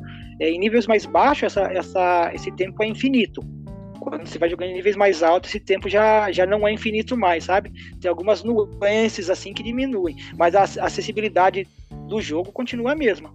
Eu fico pensando na história que o Eric contou pra gente aqui do nosso ouvinte, o Luke Away, que realmente, né, pro pai dele não deve ter sido fácil se adaptar segurando o controle dessa forma. Então talvez tenha começado numa dificuldade mais fácil, sentido o jogo, aprendendo a jogar o jogo de uma nova maneira e de, para depois ir aumentando a dificuldade e ter uma sensação. Quem joga o jogo no fácil sabe que o jogo se torna, pra gente que é um pouco mais experiente, se torna bobo. Então uhum. eu acredito que também para quem tem alguma deficiência, a partir do momento que você se acostuma com o jogo, você não vai querer jogar um jogo no, no modo fácil. Porque vai ser só uma historinha. Você estando rejogando agora o jogo The Last of Us no modo mais difícil, é porque você está buscando maior dificuldade. Você está querendo realmente novos desafios e ter a experiência que o desenvolvedor, quando criou o jogo, falou: essa é a experiência que eu quero que todos tenham. Uhum, então, pô, uhum tanto então pro pai do Luke quanto para você, uma ótima forma de jogar o jogo e ter um tesão a mais, né? Eu até perguntei pro Luke Way se ele mostrou pro pai dele o, Re o Resident Evil 4 Remake, né? Ele falou assim: não, pô, nem mostrei. Hoje em dia meu pai acaba que ele não joga mais, só que eu acho que hoje em dia, ele falando, né? Hoje em dia o, jogo tá muito mais rápido, talvez ele não consiga jogar ou demore um pouco para jogar. Aí ele falou assim: obviamente, quando ele, ele fechou Resident Evil 4, não foi na dificuldade mais. Não foi na, no difícil, ele fechou entre o normal e o fácil. Mas Sim. aí eu falei um bagulho pra ele que ele concordou. Eu falei assim: mas nesse momento nem importava qual era a dificuldade, o que importava é que ele tava conseguindo jogar um videogame, né? Sim, Também perfeito. tem esse ponto, né? Uhum. É, às vezes a pessoa, só de estar jogando, ela tá se divertindo, independente da, da dificuldade. Mas eu, eu ainda acho que sim, Lucas, não, não subestime seu pai. Ele vai conseguir jogar o Resident Evil 4 Remake, você só não quer comprar para ele, que você é safado. Hum. Mas assim, é, corroborando o que, que o, o, seu amigo falou e você disse, assim, é bem complicado. Eu entendo a galera que joga o videogame na dificuldade que quiser. Assim, ah, mas é muito mais interessante jogar no modo insano, tal, você se diverte mais. Cara, não existe um termômetro de diversão. Sim. Eu posso estar jogando no modo história e assim, me tá me divertindo um milhão de vezes mais do que o cara tá jogando no modo insano, ou vice-versa, não tem como você mensurar isso daí. Então, é, eu sou um dos entusiastas, inclusive, de dizer que é, a polêmica, que jogos Souls é, devem ter vários tipos de dificuldade e cada um vai jogar do jeito que se divertir. Perfeito, também acho, também acho. Se você tá com dificuldade em um chefe, o Pablo, e quiser diminuir a dificuldade desse chefe para matar ele, pô, fica bem à vontade né, Eric? É, exato, foi o que eu falei no, no, episódio recente. Tive dificuldade num chefe lá, até que o jogo falou: Você não quer diminuir? Eu falei: Você tá meio, tá pisando na bola aí, tá aí. Vamos dar uma baixadinha. Inicialmente, na primeira vez que ele perguntou, rolou aquela, aquele ego ferido, né? Tá me tirando, caralho. Joga videogame faz tempo. Chegou o um momento que o jogo catou e botou a mão no meu ombro de novo e falou assim: Escuta, você não quer mesmo dar diminuída? Eu falei: É, acho que eu quero diminuir, passei e vida que segue, sabe? Tranquilo. O último jogo que eu finalizei antes de ficar cego, velho, incrível o bagulho. Vocês podem ver depois na minha game tag lá. Game tag não, na minha ID. É. o último jogo que finalizei um dia antes de ir pra cirurgia foi Sekiro, velho. Olha só. Sekiro, um dia antes eu rushei pra fazer o primeiro final, que foi é, o Shura, né? O primeiro final. Porque eu tava meio longe, finalizei. E é um jogo muito difícil, velho. Eu pensei várias vezes em desistir. A, a felicidade de passar um chefe é gostosa, mas eu não ia mentir, não. Se naquele guardião primata, se tivesse como baixar um pouquinho, abaixava. Baixava, não só um pouquinho. Não sei se vocês jogaram, o Guardião Primata lá. É... Marquito jogou sempre Sekiro, é, então, é, eu... não sei qual é o primeiro final, porque eu não sei. o Marco, Marco dropou. Não, é de muito difícil. Fica, muito já difícil. que a gente tá dando várias dicas aqui sobre acessibilidade, fica uma que eu acho que vai atender todo mundo. Parem de fazer só fácil, muito fácil, normal, difícil. Coloquem levels. É, 1, 2, 3, 1,5, 2,5. Que às vezes foi o que o Pablo falou. Eu quero me diminuir só meio por cento aqui de dificuldade desse boss, já tá bom. já, dá, já dá uma chutinha. É, a gente coloca em percentual. Quantos por cento você quer que esse boss seja difícil? 100%? Não, coloca 50%, pra mim tá bom já. É porque antes o, os games vinham, né? É easy, é, fácil, médio e difícil, super difícil. Hoje em dia eles já mudaram até essa nomenclatura, não né? Tem mais não isso, ficar, né? tipo, é, quero viver uma história, quero. o God of War é assim, né? O mais difícil do God of War é quero God of War. Se você fala assim, ah, joguei no modo easy, o cara, ah lá, jogou no easy, velho. Não, joguei na história. É, então. joguei na história. Pablo, só umas, umas antes da gente encerrar essa parte do, dos games. Por que que você... Quais são os recursos do Telo Remaster, Remake? É, você tem que ouvir nosso episódio de Remaster e Remake, pra gente é tudo remake. Quais, quais são os recursos do Telo que você, que você acha que fazem dele ser o jogo mais acessível? Ele é o jogo mais acessível que tem, na sua opinião? E, e por quais motivos? É, é, então é assim, o 2 surgiu com acessibilidade e o 1 um veio com o plus da audiodescrição, né? Que que nós começamos a falar sobre a Nicole nessa hora. Uhum.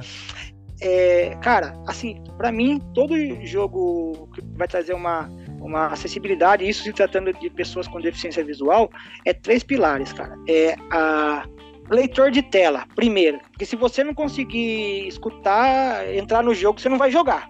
Se Justo. não tiver, tipo, uhum. você não vai jogar. Então, primeiro é leitor de tela. E o leitor de tela do The Last of Us é maravilhoso. É, a segunda, o segundo pilar que eu acho muito importante é a mira automática. Uhum. Porque se, se, a pessoa não enxerga, como que ela vai mirar no, no boneco lá, no, no, infectado, por exemplo, falando de The Last of Us? Então, se você acerta a mira no, no infectado, por exemplo, ele, se você der um totozinho para cima, vai para a cabeça e um para baixo, vai para a perna. Então, auxílio de mira, não, é, mira automática é importantíssimo. Você pode, você pode repetir, porque tem um amigo meu que não jogou The Last of Us 2, talvez seja ele vai usar esse recurso. um amigo meu, Paulo, que ele acha muito difícil ele... atirar na cabeça? e um amigo meu que às vezes não consegue mirar tanto na cabeça oh. no telô, vou oh. indicar. Coitado do Marquito. Vai falando, voltando pra terceiro. É um amigo meu, que, eu, na verdade. Pior que, pior que não sou eu dessa vez, não. Isso que eu jogo Warzone, eu jogo Call of Duty, mas esse recurso aí acho que é importante pra todo mundo. Já mirar mira automática na cabeça, acho é, bom. É, então. E daí tem o terceiro, que é auxílio de navegação, né? Quando eu aperto o botão L3, ele faz um barulho, me colocando de frente para o objetivo, né? E quando eu acerto esse caminho, ele responde com outro barulho. Faz um barulho, por exemplo, grave, e na hora que eu acerto o caminho, ele responde com agudo. Daí é hora de eu apertar L3 de novo para ele fazer outro barulho grave, e acertar o caminho, ele responder com outro barulho agudo. Então, para mim, são esses três pilares que determinam um bom jogo. Claro que tem o plus, né? Que tudo melhora, contraste, tem várias coisas. Mas no mínimo tem que ter leitor de tela, mira automática e auxílio de navegação. E esses três pontos são excelentes em The Last of Us Part 1 e 2. Fora a trilha, que é muito boa também, né? Mas isso, isso é, tem, tem tudo. Tem tudo, não, mas tem tudo. A trilha sonora ajuda também, sabia? Às vezes, depende do jogo que você tá jogando, é, tá chegando um inimigo perto. Aumenta aquele faz, muda o som, sabe? Uhum. Muda o som, tá chegando um inimigo perto tal. Então, muitas das vezes, essa, essa trilha sonora do jogo a, ajuda a gente perceber uma coisa que, que só daria para perceber com a visão, né? Tipo o Mr. X no Resident Evil, né, Marquinhos? Mr. X, chegando, Mr. Vai, M. Mr. X, Mr. T, vai chegando e os passos dele vão aumentando. É, é, então, eu joguei quando enxergava ainda, finalizei esse game também. Não daria para você jogar agora de novo? Você acha que ele não é tão. Não, não tem nada, né? Não tem, não tem nada de acessibilidade. São poucos jogos acessíveis, né? E, e, acho que o trabalho de muitos streamers no mundo todo, né, cara, falando sobre isso. Tem um trabalho muito importante lá do Steven Saylor, não sei se vocês conhecem, dê uma pesquisada sobre ele. É, ele é, uma, é um é um streamer também, né? Faz conteúdo também e fala bastante sobre a deficiência visual. Ele tem baixa visão. Tem um jogador é, de Street Fighter cego total, que é o Sven também, que ajuda muito para essa batalha, essa luta. Tanto é que o Street Fighter 6, que vai ser lançado agora 2 de junho, vai vir com inúmeros recursos de acessibilidade eu já tô no hype para jogar. Porque eu falo pra galera, se no Mortal sem recurso de acessibilidade a gente já dá um trabalho pra galera, imagina o Street com acessibilidade. Né? Eu vi que você tem, você tem postado bastante coisa agora no Twitter de Street Fighter que ele tá bem acessível, né? Vai dropar do, do Mortal? Ou acho que vai conseguir levar os dois? a, a galera que me assiste nas lives gosta de Mortal, sabe? Eu sou daquele cara, mano, que eu não me apego numa coisa só. Eu não ligo. Eu, eu tenho PlayStation, mas jogo jogo de, de, de, Xbox, se tiver, de Nintendo. Não vou me apegar no Mortal Kombat também. Eu tenho que ver fora da caixa. Se o Street vier com recurso de acessibilidade e eu conseguir jogar, por que vou me prender num jogo que não me traz acessibilidade? Sim, sim. E então eu vou prestigiar e também dar dá, dá esse, essa moral pra, pra Capcom, né? Lembrando que o Mortal Kombat 12 já tá, pra, tá meio anunciado aí, já tá correndo uns rumores aí, e quem sabe ele não vai vir com acessibilidade também. Daí a gente vê, né? Qual vai estar tá melhor para se encaixar na, na gameplay do gamer cego. Vai mesclando nos dois, né? Eu também vi que eu, eu, até te marquei esses dias, o Forza vai lançar um Isso. recurso de acessibilidade. Aí eu, eu, foi o pessoal do Blind Combat que te marcou falando que vai marcar um racha entre os ceguinhos, essa que eu quero, essa que eu quero, não quero deixar de ver.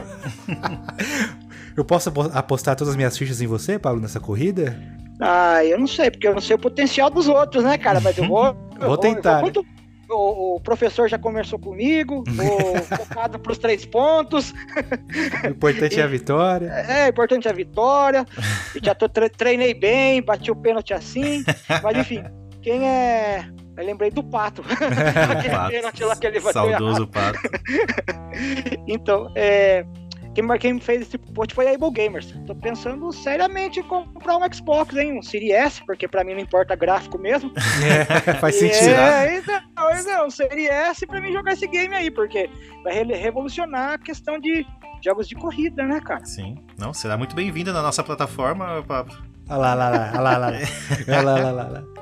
Eu perguntar qual que é os, quais são os recursos que tem no, em um jogo de corrida, que novamente sou eu totalmente sem, fora da caixa, pensando, porra, como é que o cara vai jogar um jogo de corrida? É o que? É a voz falando break em tantos metros? Como é que é?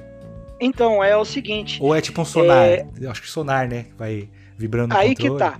Como eu sou do, do PlayStation, eu não tive oportunidade de jogar o Forza, mas eu tenho alguns amigos que jogaram, tá? Então, é assim, é, eu vou, vou, falar o que eles me retrataram, né? É um jogo que traz alguma acessibilidade, mas nada que você se sente muito é, controlando o carrinho. Porque a acessibilidade dele ele tá mais em você acelerar e frear e trocar marcha, Sim. sabe? Então você não se sente tanto. Isso, isso é, é amigos meus que, que relataram, tá? Eu não tenho experiência com o game. Uhum. É, você não se sente tanto dirigindo o carrinho. É, é um jogo mais voltado para pessoas com baixa visão moderada. Uma pessoa com baixa visão moderada vai conseguir jogar com melhores recursos. Mas aí que tá o pulo do gato. O Forza Motorsports que tá para vir é, vai ter alguns recursos que você, você tal vai jogar e vai se divertir, vai ter oportunidade de jogar para igual para igual com pessoas videntes. Isso para mim é inclusão, entendeu? Sim, é inclusão. Você tá jogando de igual para igual. Não você fazer um jogo ali que você não se sente jogando. Ali é um eu vou fazer alguma coisinha ali para abraçar essa comunidade, mas mas não vamos esforçar é, muito, né? Uma como diz é, é, agora esse que vai vir, se Forza Motorsports, vai, vai vir com tudo. Eu vi que tem é, uma pessoa com deficiência visual jogando, trabalhando lá também na, no desenvolvimento do game. Ele tá jogando deficiente total ah, e, tá bem, e, e, tá bem bacana. Teve uma matéria também aí que saiu, é, eu também repostei ela e eu, e eu tô ansioso para jogar, cara.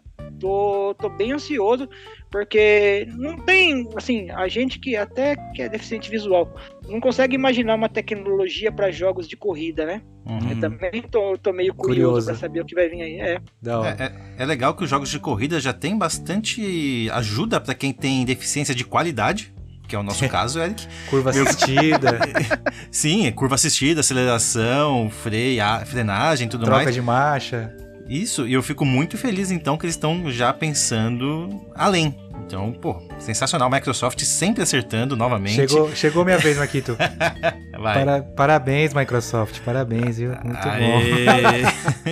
Falando de Microsoft, a gente não pode deixar de ressaltar que a acessibilidade do sistema, é, a Microsoft é pioneira é pioneira. O PlayStation 5 tem uma acessibilidade de sistema maravilhosa, é, leitor de tela muito bom, mas quem surgiu com o leitor de tela do sistema foi a Xbox. E eles estão melhorando, né? As empresas estão fazendo essa concorrência de acessibilidade, que é bom pra gente que é consumidor, né, cara? Porque Perfeito. sempre um vai querer se sobressair mais que o outro. E a gente tá ali na expectativa, que continuem brigando lá e mandando acessibilidade para nós. Quanto mais briga, mais inovação, mais acessibilidade. Perfeito, muito bom, excelente.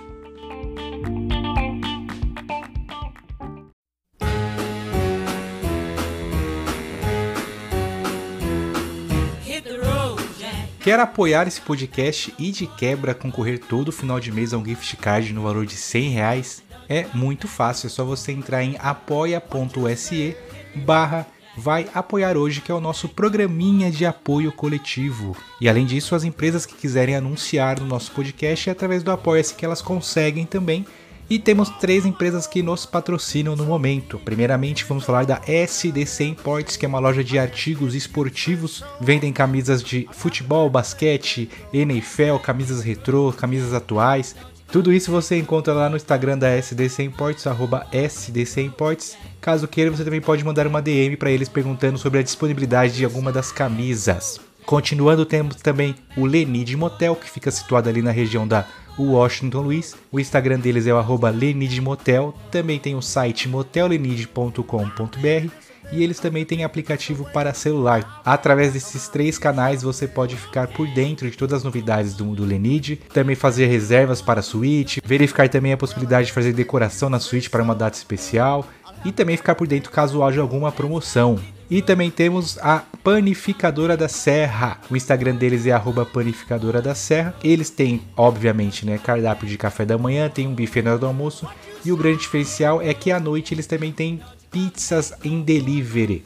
Através do Instagram deles que vocês conseguem solicitar as entregas. E é isso. Quiser participar dos sorteios, apoiar esse podcast ou anunciar nossa empresa, só entrar em apoia.se barra vai apoiar hoje.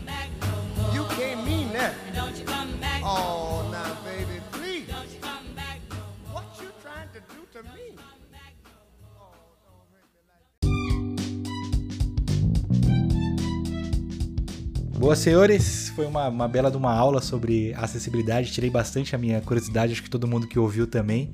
Fica aí, né, o desafio aberto. Quem quiser tomar um cacete pro Pablo no Mortal Kombat, ele vai passar a ID dele pra gente. Mas antes disso, Pablo, brigadão por disponibilizar esse tempo pra gente, para nos ensinar, para conversarmos e trocarmos bastante ideias sobre esse tema que é muito importante. E as portas estão abertas para você voltar, você falou que tem interesse em participar do nosso episódio de draft. Com certeza, vamos convidar você para participar sim. Não vamos aliviar nas respostas, Marquinhos. Se for resposta ruim, não vai ter boi. Mas, mas é isso, Paulo. Muito obrigado. Se quiser deixar suas redes sociais aí pra galera seguir, Twitch, Twitter, fica à vontade que o espaço é seu. Obrigado aí, a galera do Vai Logar hoje, né? Tô logando aqui com vocês, me diverti muito com o papo, bem bacana. Falamos sobre um assunto sério de forma leve. É, dois caras, gente boa pra caramba aí. Bonitos, né, Pablo? E... É.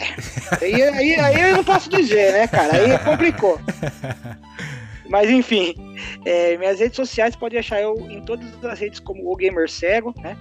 É, a Twitch, galera, o Gamer Cego, faço lives de segunda a sexta a partir das 20 horas. Você pode me encontrar é, em todas as redes sociais com esse nome mesmo. Logo mais estarei no, no OnlyFans. Não, mentira, OnlyFans, não, no OnlyFans não, isso é brincadeira, só pra quebrar o gelo. Enfim, é isso aí, sempre falando sobre acessibilidade e inclusão no, nos jogos é, digitais, né? Tentando chamar a atenção de desenvolvedores, da galera, mostrando a importância da acessibilidade, a galera com deficiência é, em geral quer jogar, quer se divertir também. E, e, quanto mais pessoas souber que PCDs jogam, né, mais a gente vai chamar a atenção mais PCDs vão estar jogando e se divertindo com todo mundo aí, que a gente merece também, né, cara? Perfeito, Boa. perfeito. Pô, Pablo, satisfação enorme conversar contigo.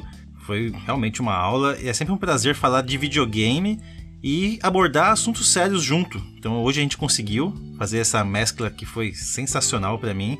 Te agradeço esse bate-papo, não te conhecia. Novamente, o Eric trouxe um, uma personalidade nova aqui para esse podcast. Eu fico muito feliz de poder trocar essa ideia contigo. Eu Cara, só conheço sonistas gente boa, né, Marquito? É padrão. Ele tá aí, né? indo pro mundo do Xbox. Você é, ouviu bem. É, tá. Não, mas Xbox, PlayStation, é importante que essas empresas realmente se movam e abram o leque para qualquer área de acessibilidade, seja para deficiente visual, motor, o que for sempre bem-vindo, então, essa briga. É sempre vai... Atenção, Nintendo! Atenção, Nintendo! Nintendo, começa com a legenda em português, já, já é alguma coisa. Mas é isso, pô, brigadão, Pablo, satisfação enorme de conhecer. É isso, pessoal. Valeu por hoje. Fui!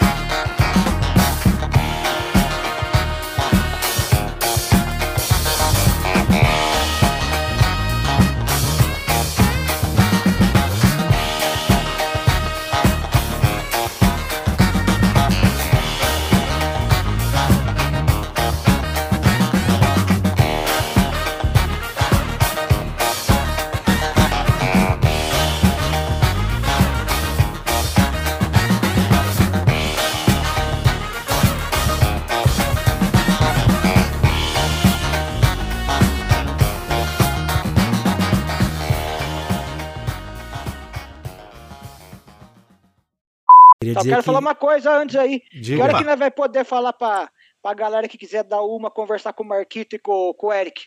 Não entendi. Do mo- Na hora que a galera quiser dar uma, vai conversar com o Marquito e com o Eric, por causa do motelzinho lá. Ah. Então, liga, pro, liga pro Marquito e pro Eric. Se você quiser dar uma, que eles vão agilizar pra vocês aí, pô. É, Liga pra gente. É que, é que agora o nosso apoia-se ele já é gravado, a gente não, não faz mais em, em gravação, mas ele vai entrar daqui a, daqui a pouquinho. Mas sim, pode mandar uma mensagem pra gente lá que a gente vê um- uns voucherzinhos, alguma coisa assim, né, Marquito? Dá uma? Como assim dá uma? É, Aí dá sim uma, caiu não. Dá uma com o Eric e o Marco. foi- Entenda como quiser daí, né? Quem sabe os caras podem ajudar vocês aí.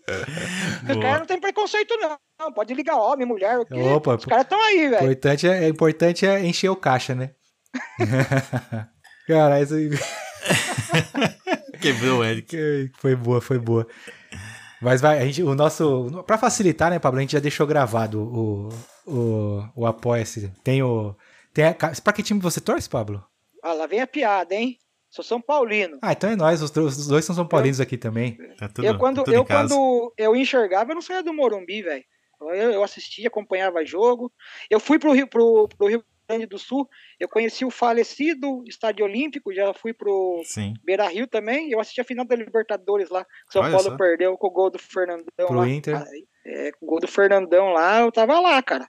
Não, mas tá bom, que hoje tem quatro anos, né, que você perdeu a visão. Os últimos quatro anos não tem nada de muito bom pra ver nesse time de São Paulo, não, viu, Pablo? Tá uma... Não digo nem quatro anos, até um pouquinho mais. Ah, é, tem uns 10 anos aí que a coisa tá ruim, tá ruim de ver, meu Deus do céu. Mas também, eu falo, tem a, tem a SDC Import, se bem que é o patrocinador de camisas de time. Não vão mandar mais do Corinthians pro Pablo e falar que é de São Paulo, né, Marquinhos? É sacanagem, Olha, pelo amor de Deus. Aí ferrou, eu saio bonitão. É a camisa do São Paulo aqui. Velho, mas eu tenho tato, né? Eu vou passar a mão no distintivo. Procurar o escudo no sentir, meio, né? né? Verdade. Ó, esse, esse escudo aqui tá, parece um, um timão. Timão é. Os caras falam timão, mas é timão de, De de navio. navio, né? É. De navio. Tem cara que pensa que é timão porque o time é grande É e nada, tal. é nada. Vamos encerrar então, Marquito? Vamos lá. Fechou.